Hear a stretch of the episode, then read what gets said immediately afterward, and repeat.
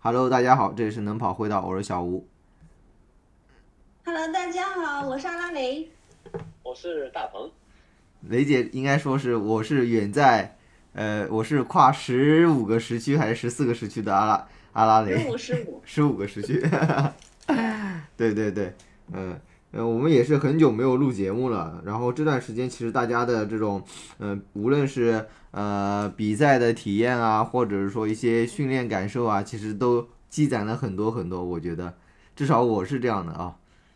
嗯，是的。嗯，然后我们这大鹏从夏天的肌肉选手已经恢复到跑步选手了。哎，对对哦对，我每年我感觉我每年夏天就像一个吸水的毛巾，然后我现在已经变成那个已经拧的差不多干的毛巾了，对对对。现在已经很 精瘦的那种破散跑步选手。对，大鹏现在就是，你夏天就感觉他很壮实，秋天呃冬天就感感觉他很干练。我们这不需要冬天这个肉只要是藏在衣服里面就可以了。我们这一期主要是来聊一聊，就是大鹏的这一次柏林马拉松的这个参赛感受啊。对，这次的主要嘉宾是大鹏，主要选手。对，哎，其实当时我们录这一期的时候，呃，是准备就是大家在全球三地的时候录了，就比如说我我们在赛后，然后小吴在国内，然后雷姐在加拿大，我们三个人这样这样录。那今天反正也是三 D 了，对对对无，非是无无非是我我我已经回来，而且这个柏林这个比赛已经过去了一个月，这个热络季已经过去了。但是 有一些东西其实还是还是就是印象还是蛮深的，我觉得在柏林。嗯，是的，一场一场这种呃重要的比赛，或者说记忆很深的比赛，无论跑完多久，每次想起来的时候，还是有一种身临其境的感觉的。没错没错，嗯，是的，嗯，OK，嗯，然后，嗯、其实刚刚也提到了大鹏的这次柏林之旅啊，其实感受有一些体验还是非常多的，感受也比较多。我们就围绕着这次柏林马拉松来，主要是来我跟雷姐来采访采访大鹏，看看他的柏林感受是什么。对对对，首先其实想问一下，就是呃，因为我们我们是没有报过，我是没有报过国外这种大满贯赛事的嘛。那像你报柏林，大概是从什么时候开始准备的呀？就是说从报名开始，或者说从有这个想法开始。哦，我柏林其实也是一个朋友给我的名额，然后我开始也没有想去，就是去去去参加，因为当时五月份的时候，一个朋友跟我说说，想不想去今年柏林想不想参加？因为柏林我是没有跑过，然后呃又听说柏林这个最快赛道这个故事啊，因为吉普乔格也好，然后贝克勒也好，包括以前吉普桑也好，都是在这儿破啊贝贝克勒是没有破过纪录的，但是他也跑出过。世界第二好成绩当时的，然后所以我就很向往这个赛道，然后就去很快的就办了就是德国的签证，然后就就顺理成章的就准备也没准备嘛，因为夏天的时候你也知道呀，我夏天还是一个还是一个撸铁选手啊，当时体重体重九十多公斤，反正我就想柏林反正过去体验一下嘛先，呃，结果天气冷下来之后。可能又多了一些想法，觉得体重加起来之后自己又可以了，然后又有了点这种跑成绩的想法。当然，当然这个柏林整体的一个备赛期太短了，所以呃，怎么说呢？后最后跑的成绩也也不咋地。呃，这就是我整个柏林备赛的一个心路历程。哎，那像像你当时报柏林的时候，有没有考虑过，比方说？嗯，就是说从刚开始是从什么样一个目标，比方说是完赛的一个目标，到最后有点想法，这个想法大概是什么目标呀？嗯，没有，我我其实最好成绩也就是二二五二五，就官方成绩的话，其实就是二五二官方。然后我自己其实呃跑过呃私下跑过二四二四八二四九这个，但是当然那也不作数了，因为不是官方成绩。呃，我当时其实体重还是比较。比较大，然后五月份的时候大概达到今年最大体重大概九十二公斤左右，因为这个体重是没法跑步的。夏天的时候可能总体也是一个维持有氧为主，然后七月份的时候可能觉得下半年，呃，马拉松比赛开始了，可以搞搞成绩，然后于是开始减重，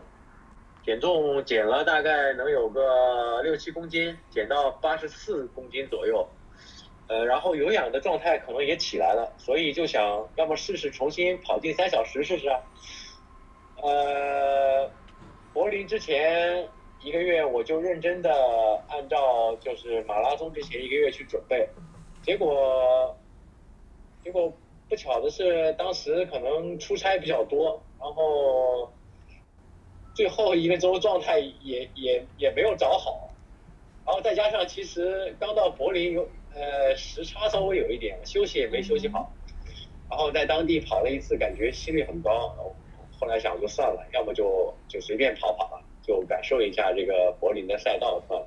当然，这个柏林那天的气温非常非常好，我觉得是呃我跑过这么多年马拉松算是比较好的一个气温，大概就是十度左右，然后呃晴天也也也不热，就有虽然有太阳，但是也不热，怪不得就是基普乔格每年都会在这个。柏林创造最好成绩，这个是真的是有原，真的是有原因的。他这个，他这里的气候也破纪录了吗？呃，对，他今年是夺冠了，但是他没破纪录啊。今年纪录是那个基普图姆破的嘛？嗯，对，对。今年是另外一场比赛，基普另外的人破纪录了，还是这个赛道？哦，那个基普乔格，那个是女女子嘛？是女子，女子那个阿瑟阿瑟法，嗯，阿瑟法，那个成绩非常非常快的，我天呐。对，非常变态，两小时十五分好像我记得，两小时十四，十一，十四啊，十三，十一，哦，十一啊，sorry，对，十一是什么概念？就是国内国内锦标赛选手基本上都跑不到的成绩。哦，对对对，他是把那个世界纪录提高了三分钟，是吧？嗯，太太快了。现在提提升到二幺幺，太厉害了。嗯，那个成绩太太快了，简直是。是的，是的。OK，哎，那那你是提前几天到柏林的呀？呃，我是周四，因为我这次是这样子的，就是虽然这次柏林是连着国庆节，但是我是没没准备就是拖家带口在那儿玩的嘛，所以我就一个人去的，所以我周四去的，然后我大概周一我就回来了。哦。所以我整体在柏林的话，我待也就待了四个整天。嗯。嗯，然后。呃，因为其实现在国内飞欧洲的航班比较多，比较方便，所以我就直接转转了趟机。我记得好像也就飞了十几个小时吧，累到不累的，比去美国是是那个是好多了。因为以前我也去美国比过赛，去美国是是是连续性的要要坐很长时间的飞机，因为它要飞越太平洋嘛。嗯，对。啊，去去柏林的话，好像我听北京的朋友说，过去的飞机只要十个小时。就比较快，对，一般来说十十个小时左右就够了。对，雷姐从北从国内飞卡尔加里应该也飞了二十个小时吧，应该差不多。对我飞了很久，因为我到呃阿姆斯特丹去转机了。啊，哦，对，你是欧洲那边飞过去的。对。嗯，对，嗯，是的，是的。然后，然后到了柏林之后呢，其实。怎么说呢？呃，整体来给我讲还是有一点点时差。虽然说它那边是属于东二区，就是跟国内大概有六个小时时差。嗯。呃，晚六呃，对，晚六个小时，就相当于下午是那边晚上。所以我到了之后，我到了也正好是个下午，特别困然后睡了很长时间，然后醒来的时候是一个半夜，然后那边就是柏林那边那个。警车啊，它那个警笛特别刺耳，就很很响很响那种。然后半夜的时候可能有那种，呃，犯什么犯罪行为我也不知道，反正就很响很响的，然后就吵醒了，再也睡不着了，就半夜起来，然后就搞得第二天就整个人都比较迷糊。啊，嗯，哎，那你那你像柏林这种，它这种比赛就大满贯赛事，它的赛前那个 expo 就那个展赛前那个展览嘛。和国内的有什么不一样的地方，或者有什么特别的地方吗？嗯嗯，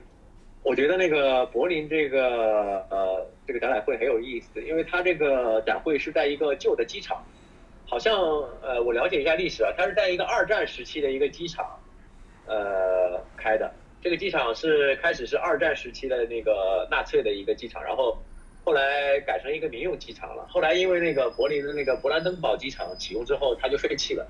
里面还有一些那个二战时期的那个战斗机在里面。哦。就是很有意思。然后它那个动线，它走线其实跟国内的一些 expo expo 差不多。呃，就是一个他们主要赞助商的一个巨大的展台，就是他们柏林的是阿迪嘛，所以有个阿迪的很大很大的一个这种小展销区。嗯然后我觉得没有国内的 Expo 好，上海的对，呃，上海的、北京的这种没有国内的好，因为他们的品牌相对来说比较少，然后而且都呃比较小。但是呃比较惊喜的一点就是今年居然有咱们国内的品牌，就是运动品牌在那边那个搭展台，三六一搭展台。哦，竟然还有三六一的展台。对对对，三六一李子成跟那个管尤胜也去了。哦哦。然后在那边对，在那因为他们也是签约运动员嘛，然后呃，我还很有幸的去跟那个管大神一起吃了个饭，后来听听了他听他聊了一聊，我觉得那个管尤胜就管大神他是一个思路非常清晰的一个人，就虽然说我们在那个视频里看看，可能他就跑得很快，然后不苟言笑，但是我我跟他就深入交流了一下，我觉得他的他的思路是很好的，他他他就是明显是就是呃对跑步有深度理解的一个人，而且是对自己的对对对自己的人生是有一个非常有规划的一怪不得每一场比赛都跑得很好。个，对对，他真的是一个很很有规划的人，劳模。而且他对，而且他也是一个很随和的一个性格很随和的人，确他他实确实这样。哎，就插一句聊一个题外话，就是我能感受到他肯定很有规划，因为是什么呢？嗯就是嗯像他这种就是经常参赛的，基本上每周都比赛啊，他嗯在这种呃交通、住宿呃以及比赛安排上肯定要非常精细。如果他没有经纪人啊，就自己一个人弄。因为我是什么？我是十月份开始，我我也是十月十五号开始到这周也是五周，然后我五周比了六场比赛，都是全国各地，所以我就体会到了这种你报比赛的这个这种艰辛，你又要提前订酒店，然后国内呢高铁你还要提前安计划着抢票，然后酒店起点你还要去找那、路线图，然后起终点在不在一起，你算一下你比赛完了要多少时间去高铁站或者是说机场，对这种整个过程还是比较怎么说呢？比较呃繁琐的。如果你稍有对 你稍有差池，可能就会错过高铁，或者说错过错过飞机啥的。对对对，所以你看像管尤顺这种劳模，他这种比赛强度和比赛频率啊，其实也就导致他必须要有一个严格的一个规划，或者是说一个 SOP 一样的东西，能够帮助他呃打梳理好每一场比赛的细节。嗯，啊，就我们这种业余跑者都已经就是订票啊，像小五讲订票这么繁琐了，专业跑者肯定是需要更严密的规划。对哎但是反反而我没见到他的经纪人啊，我是我是因为是在我我是在 Expo，就是刚刚逛完展会，然后呃要跟一个朋友约了去博物馆的时候，然后遇到他了。刚刚好我们三个人就一起吃了一个晚饭，吃了一个对，吃了一个下午，相当于午晚饭。他吃完之后，呃，管卫生说自己要回去休息了，说 第二天要比赛了，就去逛博物馆了就。嗯，哎，那你啊，你就是你刚刚提到吃饭嘛，就我之前看谁说是申嘉生还是呃也是国内的一个精英选手还是谁来说说着，就是说他们去国外比赛啊，很重要的一点就是克服当地的这个饮食习惯，就是嗯可能突然切换一种饮食习惯啊，对呃第二天的或者说几天后的这个比赛表现还是影响比较大的。像你在柏林的时候有有经历过这个问题吗？啊，你还别说啊，柏林这个地方就是有两个地方的人很多，一个是土耳其人很多，然后土耳其人他那个地方就是比较喜欢吃一种叫 donut 的东西，就有点像我们西安的肉夹馍。听过的对，然后还有一个地方人很多，就是越南人很多。哦，那那越南人。对越南人吃的就跟咱们这儿差不多啦，嗯他们那儿全部都是米米粉，对河粉，对然后要么就是什么炒饭，所以你要说饮食饮食调不过来，我觉得还是蛮好，蛮蛮蛮容易调的。啊那个地方反正跟咱们吃的也差不多。啊，也是然后，哎，我们吃的就是简单的这种快餐。我发现在国内、国外啊，或者我们比赛，这里可能给我们跑者也也有一点就是小小建议，就是如果是拿不准吃什么东西的话，其实吃快餐也是麦当劳视为一种选择。对，麦当劳，全世界的麦当劳反正都是一个材料，都是一个一个口味，基本上吃那个东西总不会翻车。是的，是的。我之前看他们说，为了适应国外比赛节奏，还特地在国内提前模拟国外的这种习惯。饮食是吧？对对对啊对，哎像精英选手肯定因为因为他们要那个，他们要这种克服这种对的对的这种，这种饮食，对。嗯，像雷姐现在饮食习惯有有切换成国外那种吗？习惯吗？呃，我我感觉我我差不多的，因为我我我现在目前就是早餐和午餐我都会吃三明治，然后我就晚餐做一餐中餐呃中餐，哦，反正是因为我我在国内也经常吃面包之类对对对的东西，所以对我来说也没有特别大的，而且你知道吗？就是西餐吃起来就特别方便，不需哎要是的做这么多的事情。白人饭嘛面包热一下，火腿片放一下就可以吃了，吃完也挺饱的。是的，咖啡喝喝是吧？然后就感觉一对天能量又回而且。你知道吗？因为我油量摄入很少，嗯因为做西餐不需要放油嘛，嗯，然后所以我我我减肥一直减不下来，到这边轻了好多。那这对大鹏大鹏是个启发。是是，我刚才我因为我们那个腾讯会议都开的视频嘛，然后所以我就看了，我说雷姐你瘦了好多哎，突然之间瘦了好多。真的，我减了很多年没减下来，到这边差不多瘦了四四五斤有了吧？哇，这个是很多了。是是是。的。OK，我们继续聊回来啊。OK，嗯，那接下来其实就是大红的这个比赛的这个差不多属于比赛二十四小时了，应该，对吧？对嗯，嗯，你你像你从比赛当天早上就是刚开始起床的时候，有没有什么不一样的感觉呀、就呃等，因为等我们这种嗯，等一下啊，我问一下，就是说嗯，像我们这种大众选手起跑，呃，在这种大满贯赛事里，是不是要等很久？好像我想想啊，让我回忆一下，因为嗯我我我记得柏林好像是九点起跑，还是八点多，反正很挺晚起跑的，所以都没有我们国内那么紧凑。因为我住的嗯酒店其实离起点也挺近的，然后嗯我们坐地铁过去，呃，然后很快，然后所以，所以我我我倒是没有像国内起这么早，因为咱们国内比赛基本上都七点半嘛，七点半发枪，然后我一般都是五点就起来了，然后稀稀弄弄嘛，六点然后出发去起点，六点半，然后在起点怎么也得磨蹭一个小时起跑。我在柏林我好像七点半才起床，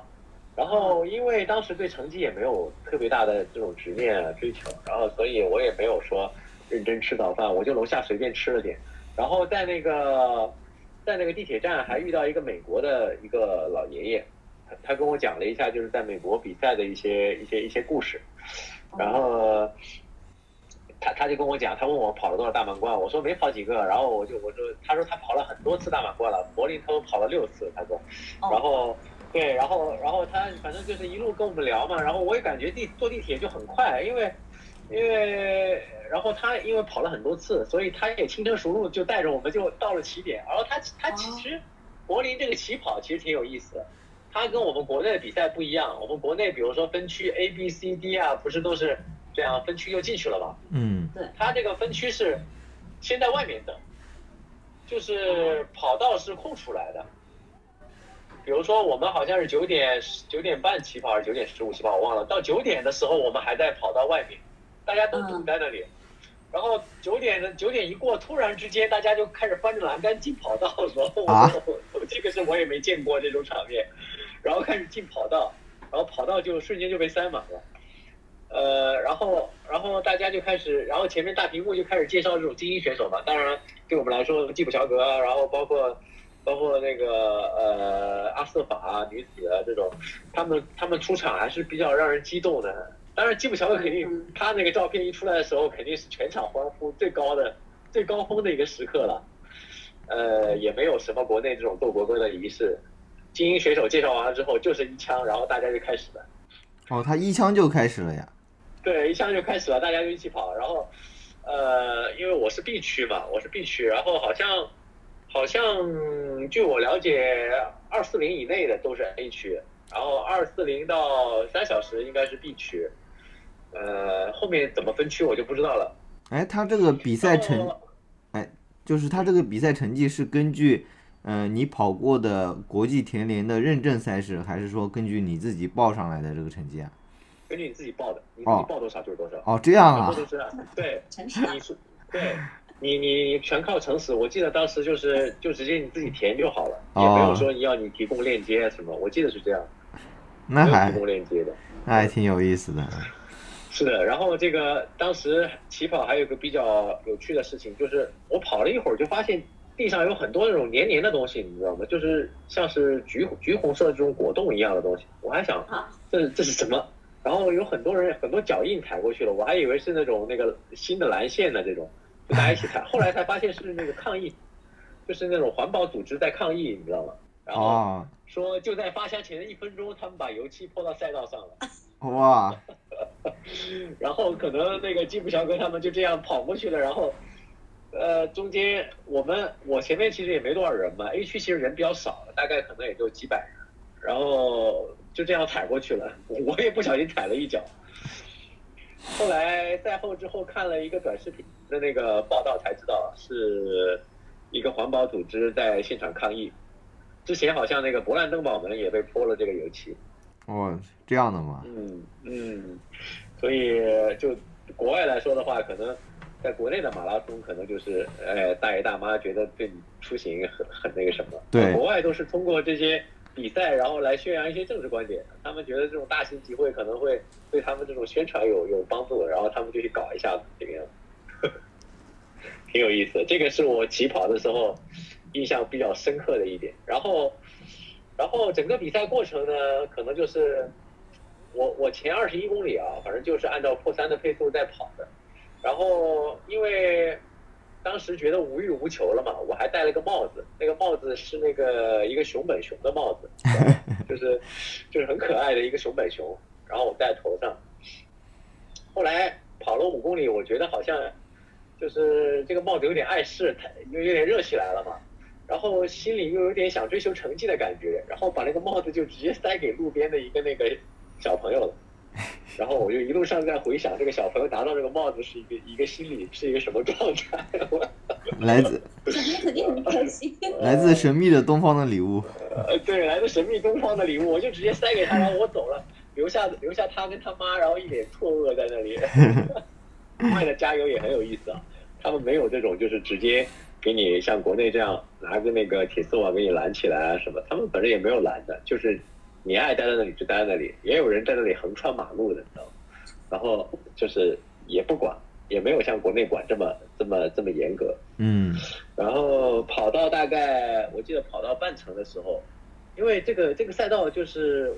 可能是因为有点下坡还是怎么样，就感觉前半程跑得很兴奋。大概我前半程一小时二十二十二十五二十五左右吧，可能。嗯呃，我觉得挺挺那个的，然后挺顺的，然后就准备直接顺下来嘛就好了。后来就跑到大概那个世界冠军那个交补给交的时候，嗯它有个一个站有个站点吧，二十六公里还是二十七公里就发那个胶，然后跑那儿的时候突然感觉跑不动，然后 又看到好多那种胶在那里，我想啊还是停下来，然后吃点胶，然后拿点 拿点再说吧。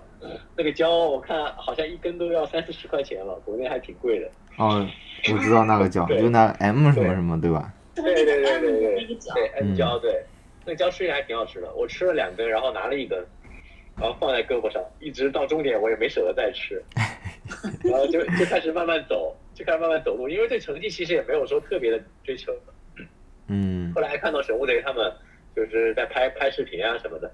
然后印象特别深的就是三十公里有一个咱们中国人的那个补给站，就在路边拉这个国旗。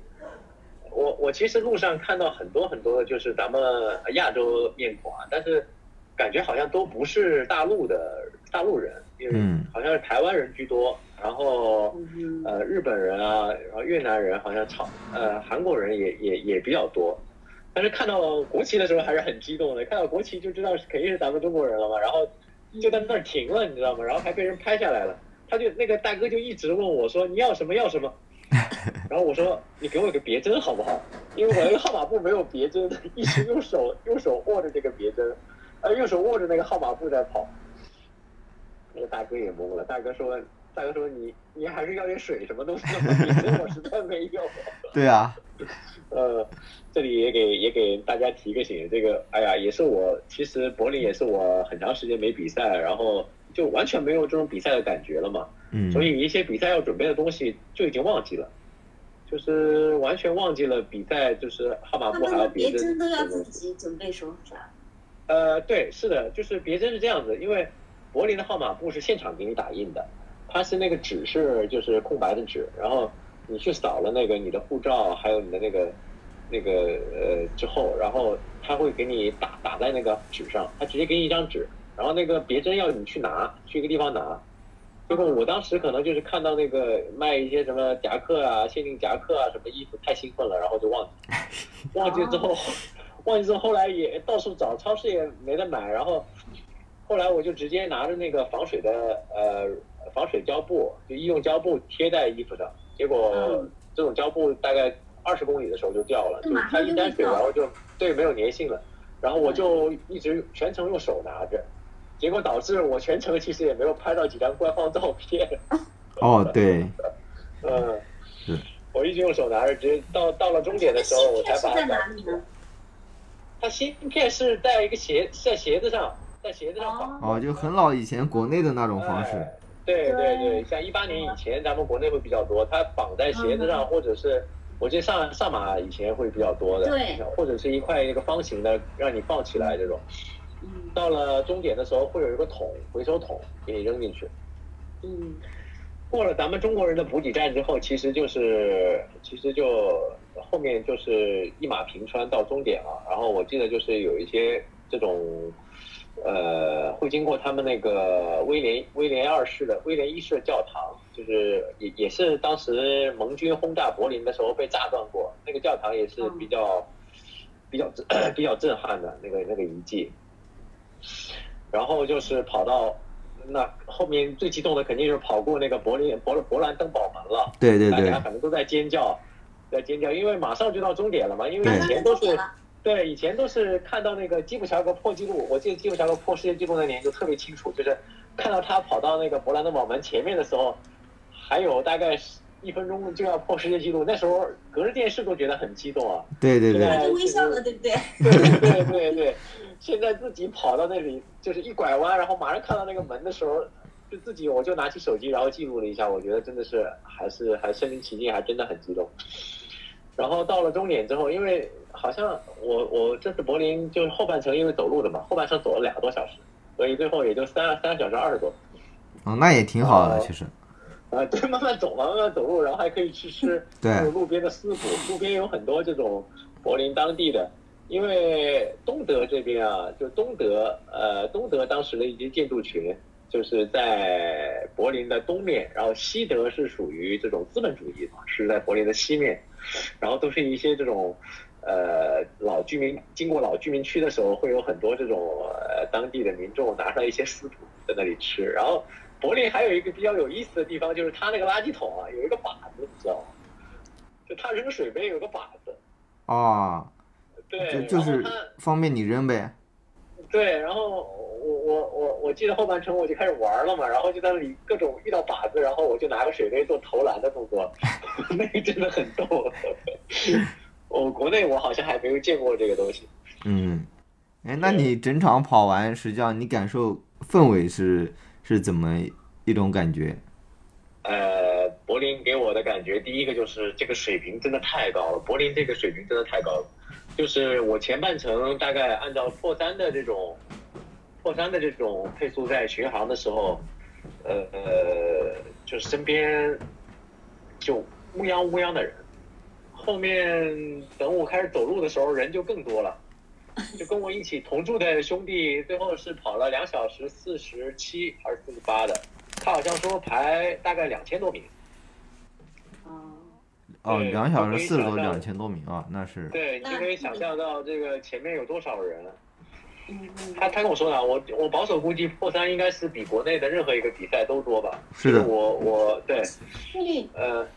这北马不是破三是两千多名嘛？对那你说这个这个这个二四五都是两千多名，那肯定是的。是的，对对对，一他他他跟我说了两千多还是一千多，我忘了，反正是人很多，因为因为就我个人跑的感受就是也很多，非常多。然后整体的赛道来说的话，呃，不是很难，就是很平，嗯然后甚至带点下坡，我感觉有点下坡的感觉，所以所以人会很兴奋，然后温度非常适合 PB，怪不得每年基普乔格都会 PB。我非常推荐大家跑柏林，就第一场大满贯或者第二场大满贯，就是去前面几次先把柏林跑掉，因为柏林这个地方我跑过之后发现，呃，因为大满贯我总共也就跑了三个嘛，也就跑了三个，然后我我纽我纽约、芝加哥跟那个伦敦我是没去过的，嗯这三个我是没跑过的。但是从我其他的跑过的比赛，国内国外的比赛来说的话，柏林第一个这个地方消费比较低，我感觉就是。第二个，它赛道啊，包括报名都比较顺畅，赛道比较平，然后温度也很适合，比较、啊比较比较适合这种刚开始跑大满贯的这种人去第一次去报大满贯，跑柏林。比较容易建立信心。对对对对对，比较容易建立信心。而且只要是你注册了那个 MM，就是 WMM，就是世界大满贯那个账号之后，嗯你跑完了之后，他马上就会给你发个消息，告诉你你已经完成了几六分之几，然后哦你的那个、你的那个什么，你的那个那个成绩是多少多少多少，他马上就会推送过来。我比较遗憾的就是，虽然我的波士顿是跑了两次，但这两次都是在疫情期间跑的，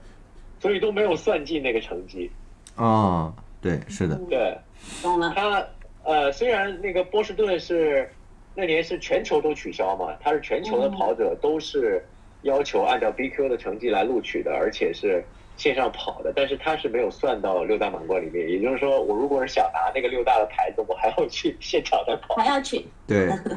对，没事，把明年的波士顿包起来了。啊，明年波士顿还没报，这报名已经结束了。哦，哎，对。啊，现在已经结束了是吧？对，已经结束了，已经结束了。我明年我明年想去跑一下伦敦，然后或者是芝加哥这两个比赛。芝加哥下半年吧，伦敦上半年，我看看什么时候会比较空，然后就选一场。伦敦是不是很难报名啊，对，哦不是很难抽中。对，伦敦只能一般来说的话只能买，好像抽中的概率比较低。OK，然后就是，然后再给大家讲讲就是赛后的一些一些一些故事。我因为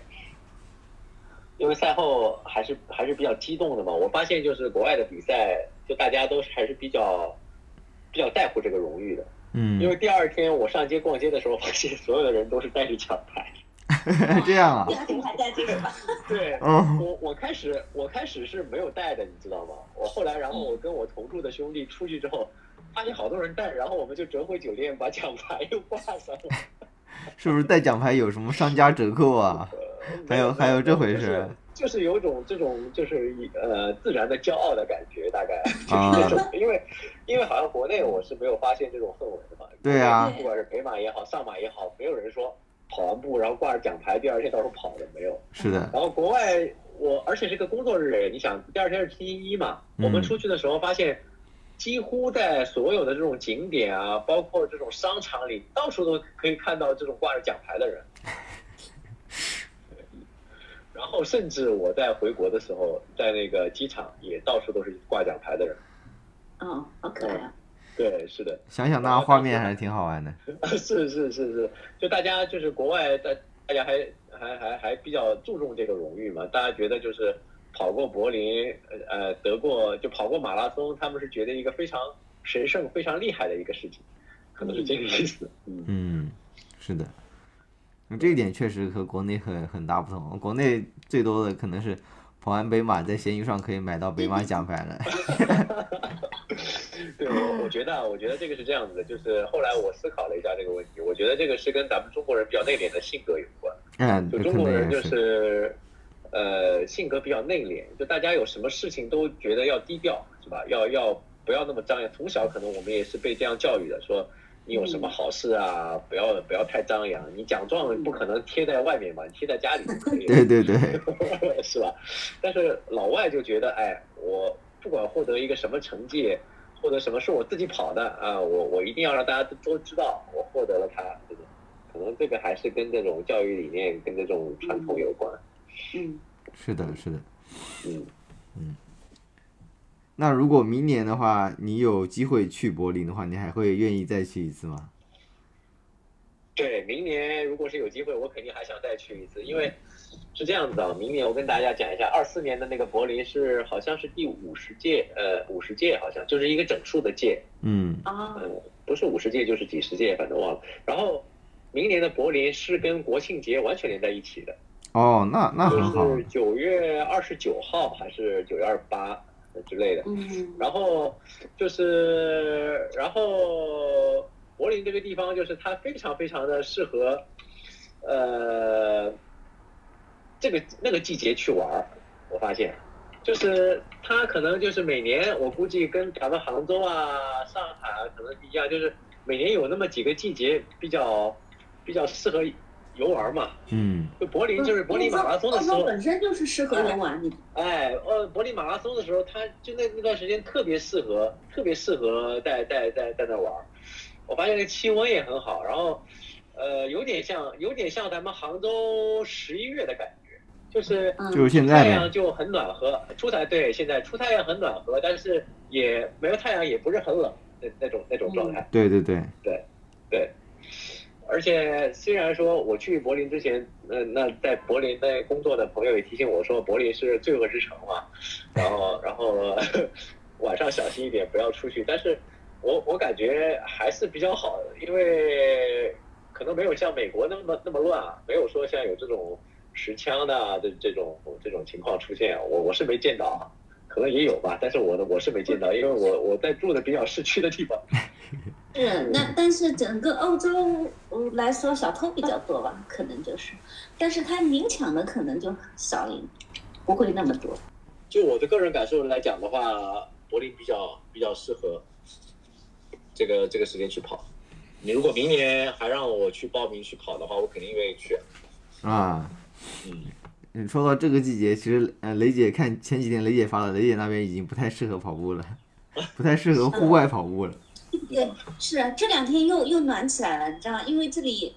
呃，我这里靠靠近那个落基山脉嘛，它有它冬天有一个契诺克季风，季风啊来的时候，它极端的时候，有时候一天就是历史上极端的时候，一天可以升温四十一度，哇就是从零下零下二十度、三十度升到零上十几度，哇就极端的时候可以这样子。所以这两周我又开始户外跑步了，因为呃中午的时候都有十度左右，很暖和，雪也化完了。是的，是的，那这这个温度还是很适合的。哎，李姐去那边已经已经多久了？应该已经四个月了，嗯、三个月了，三个月。三个月，三个月，嗯，三个月，现在在那差不多边就是差不多。呃，你你说就是我其实想想，就是说那边的，如果你的呃参与到这种运动中去啊，在那边的话，跟国内有什么不一样的地方吗？或者说感受有没有什么不一样的？嗯，这么说吧，因为我现在目前就还没有参加过这边的活动。嗯，我是报了一个明年六月六月份的那个班夫马拉松，嗯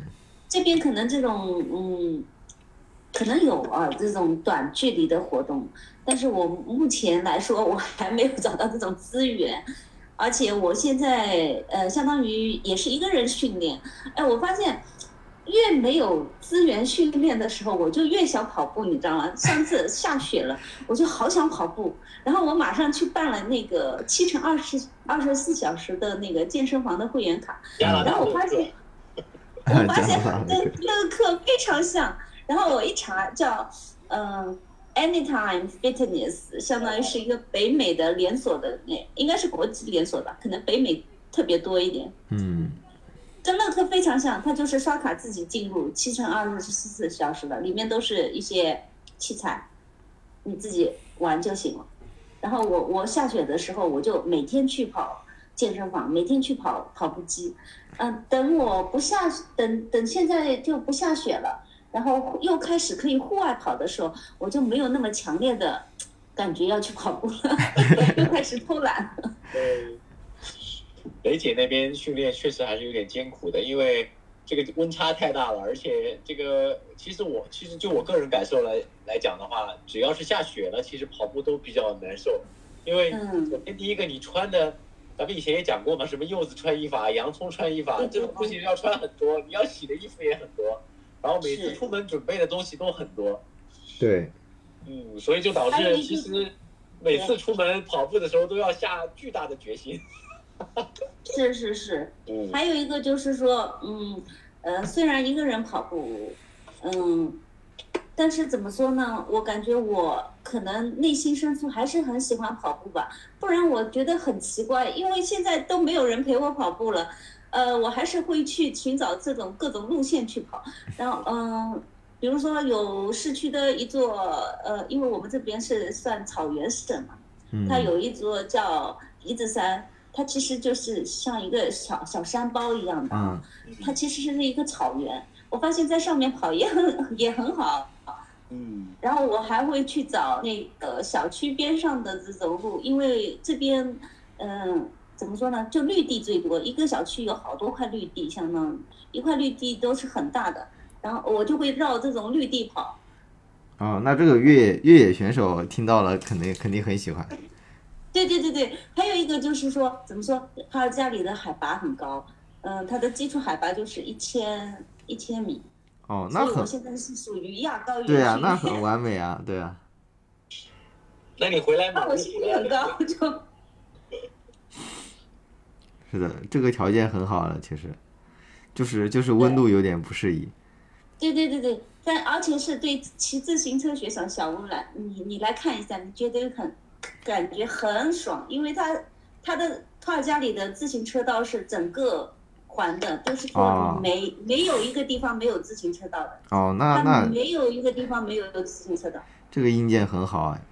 对，对然后我去去班夫的时候，我我开在那个高速路上，我会在在下面的这种草原这种地方，我会隐约看到有一条自行车道，上面有人在骑车，就是就就已经到快到落基山脉了，那个自行车道还在那边。啊，对，那那这个条件啊、非常适宜。但是你带着自行车来，是的，哦，嗯。说起自行车，我想起来了，那个，呃，国外其实自行车文化真的还是比国内要强很多的。对的，对的，啊，就是哎，我去那个柏林的时候也是，然后我也是想去租一个自行车嘛，因为我发现路上骑自行车的人真的很多，而且好多人就是那种感觉，就是德国人可能特别喜欢骑自行车，对啊。就，他们自行车，对他们可能也是自行车王国嘛，跟荷兰一样，可能也是自行车王国。就他们一上班的时候，跟咱们这儿倒电动车不一样，他那没有电动车，他们全部都是一堆自行车在那里，是，然后也有红绿灯一开，然后全部都是自行车飞过去，各种各样的自行车。对，啊而且他们的那个自行车路权也很高，就是不用担不太不用担心这是的，个这个呃呃呃交通规则之类的，它这个路权很高，你知道。没错，我当时想租一辆自行车骑，但是后来我小红书这个搜了一下，然后说自行车还要考驾照，后来我才算了。还要考驾照。自行车驾照说，我想没有那么麻烦吧。后来才发现是他们说，呃，德国的每一个公民可能在小时候都要学习自行车，就是驾驶，然后去考试，才能才能去搞。然后，呃，在有一些地方会有交警来抓你嘛，来抓就是你如果是不守，对，会有不守交规的话，会有很严重的罚款。我后来想太麻烦了，算了算了，因为我我我们跑步的人还是以跑步为主嘛，还是不骑车 了。最后骑一辆自行车导致回不了国，那就 尴尬了。对呀、是的，损失就大了也。就是说，你有中国的自行车驾照的，不行不行，算了。呃，嗯，哎，然后然后嗯我跑完之后，然后我就去了一趟那个，我还去了一趟那个，就是呃柏林奥林匹克中心，柏林奥林匹克体育场。嗯，呃，我去了解一下他们的历史，他们哎就，是那个是不是就一九三六年的开的那个？是的，是的，是的，一九三六年奥运会就在那儿举办的。一九三然后六年，对，然后不过他那个体育场是翻新过的，它并不是一九三六年那个就是对啊，呃原来的体育场。那肯定啊，不然都不然怎么用啊？对对，它现在体育场造的非常现代化，就像一个外星飞船一样。然后，但是会保留了一些，就是当时三六年那个两根柱子还在，嗯嗯两根那个胜利柱、胜利女神像，然后柱子。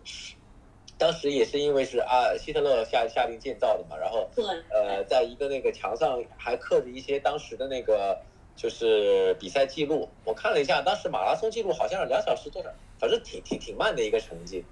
就是大概就是第一届第一届跟他举办了两次好像奥运会，然后啊还有第二次的马拉松成绩刻，就所有的一百米、二百米到马拉松的成绩刻在上面，嗯嗯，还挺。田径之王还是 对，田径之王。然后外场其实像我比较喜欢足球、篮球，我看去外场转了一下，它有一些就是当地的那个所有的一些球星在现场的那种，就感感觉像星光大道一样嘛，脚印嘛，啊 在上面对，什么啊、主要还是一些德国的球星了，像什么博多尔，呃，像那个像那个什么呃穆勒呀，像以前老一点的，像什么科勒啊，然后绍尔啊这种球星的这种脚脚丫子，我都去对比了一下 你都去对比了一下还，是挺有意思的。对，嗯，是的，这个体验其实我觉得还是比较好的，主要是有很跟国内有比较明显的不同嘛，对吧？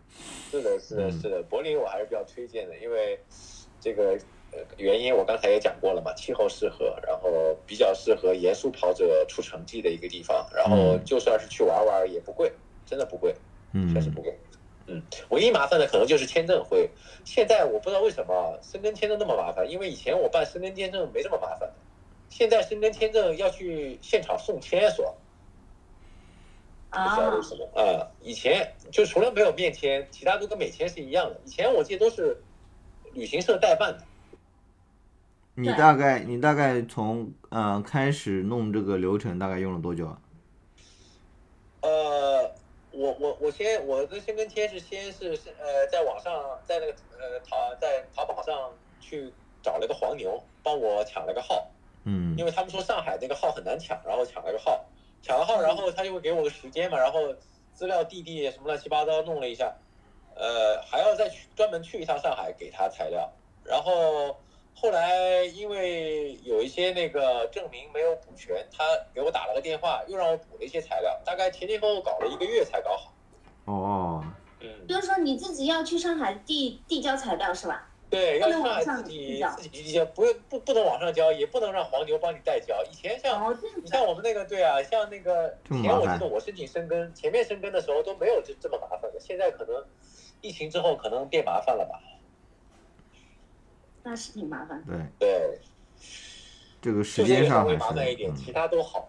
其他都不错。嗯，就好事多磨。是的，是的，是的，是的。那接下来其实国内，呃，就国内的赛事已经开始紧绷了。我今天看到一个文章说，就是那个每日人物发的那个，呃，那个马拉松变多之下，那个黑人和中年人开始不够用了。这一篇叫这个标题的文章，黑人和嗯中年人不够用了是吧？对，都是马拉松的主力群体，一个是奖金群群体，一个是主主要参与人员。呃，真的，国内发现一就是这个放开之后啊，这个国内的这个比赛真的是，哇，一下就是一种迅猛式的增长。是的，基本上疫情一放开了，然后上半年还好，因为上半年可能刚刚放开，大家的身体还没有恢复。因为嗯，下半年我对感觉大家身体又生龙活虎，回到一九年了嘛。是的，是的，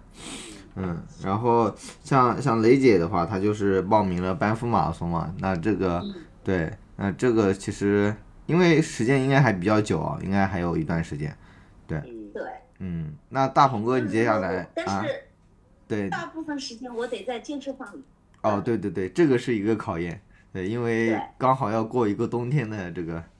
这个时间，对对对。大鹏哥，你接下来有什么比赛吗？或者说有哪些比赛咱们赛？咱们国内跑者来说的话，肯定接下来最重要的比赛就是上马了，所有的比赛都要为上马让路。然后上马我已经好多年没有中了，了。嗯，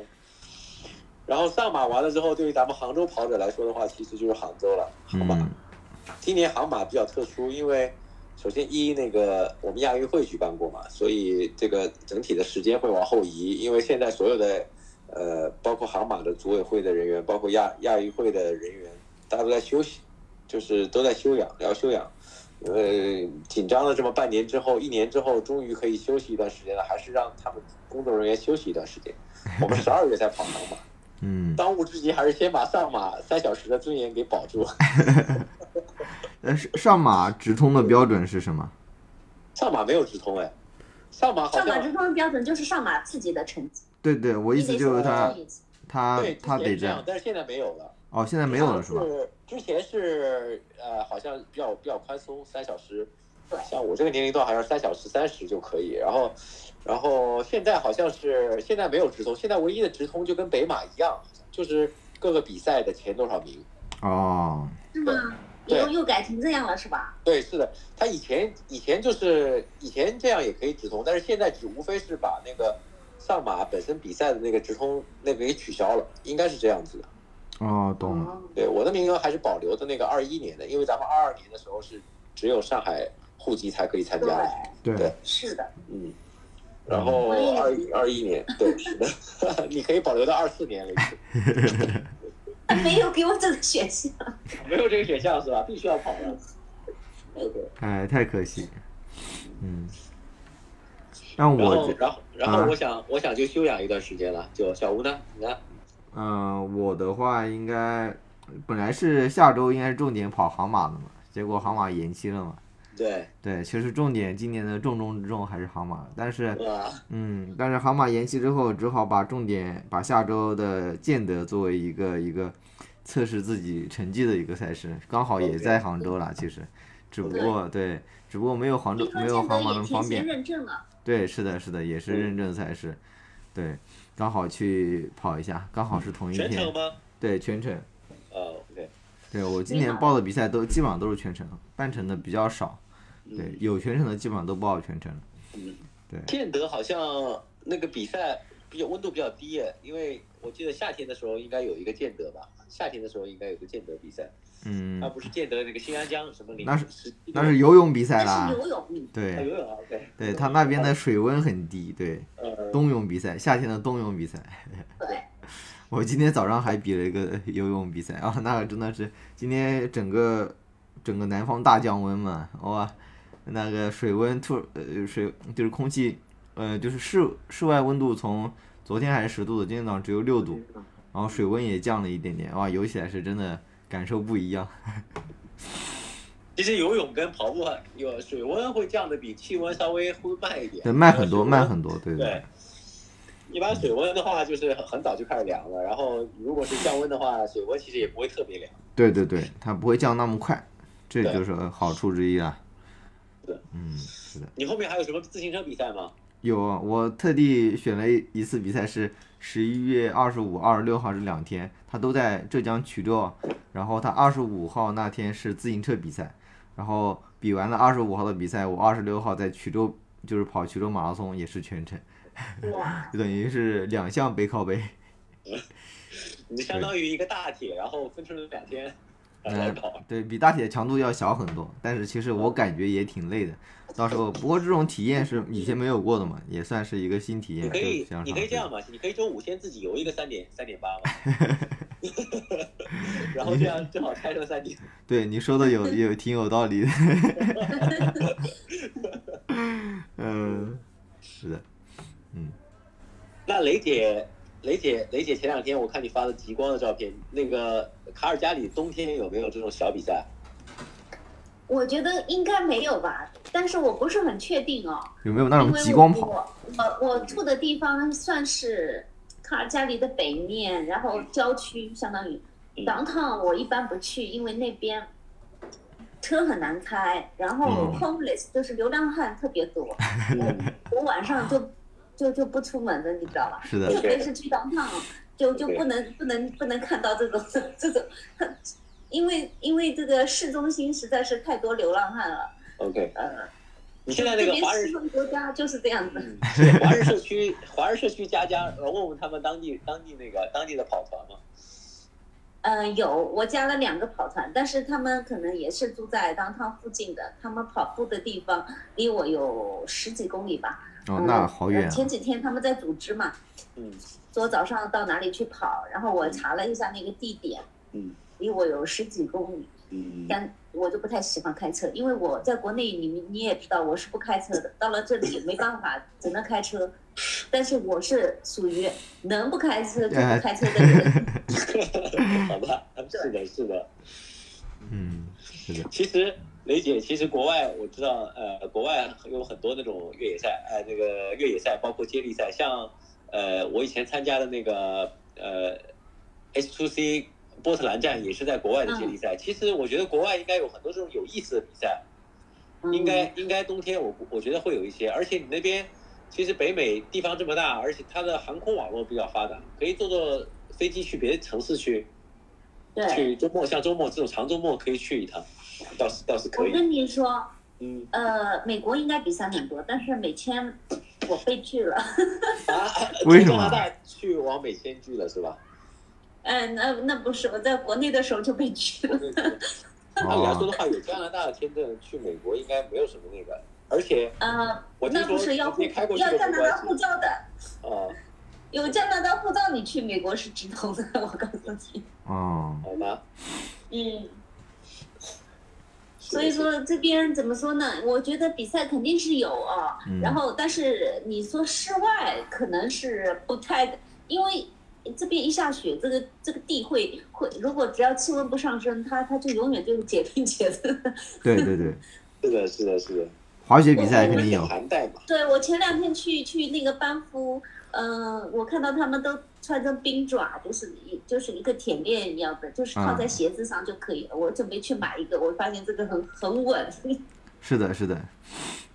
我看他们跑那个漠河什么极地马拉松都穿冰爪的。哎，对对对对，我觉得他们是肯定是要穿，没办法，太滑了。我我我昨我前天在那里，呃，路易斯湖那里，我是。类似于高抬腿的走路方式走的啊，因为一一不小心就会滑倒。我没有穿冰爪嘛，是的，嗯。然后我看了一下，他们带着这种嗯，怎么说呢，就是徒步装备的人脚上都是套着冰爪，怪不得他们走起来这么稳，我还奇怪呢。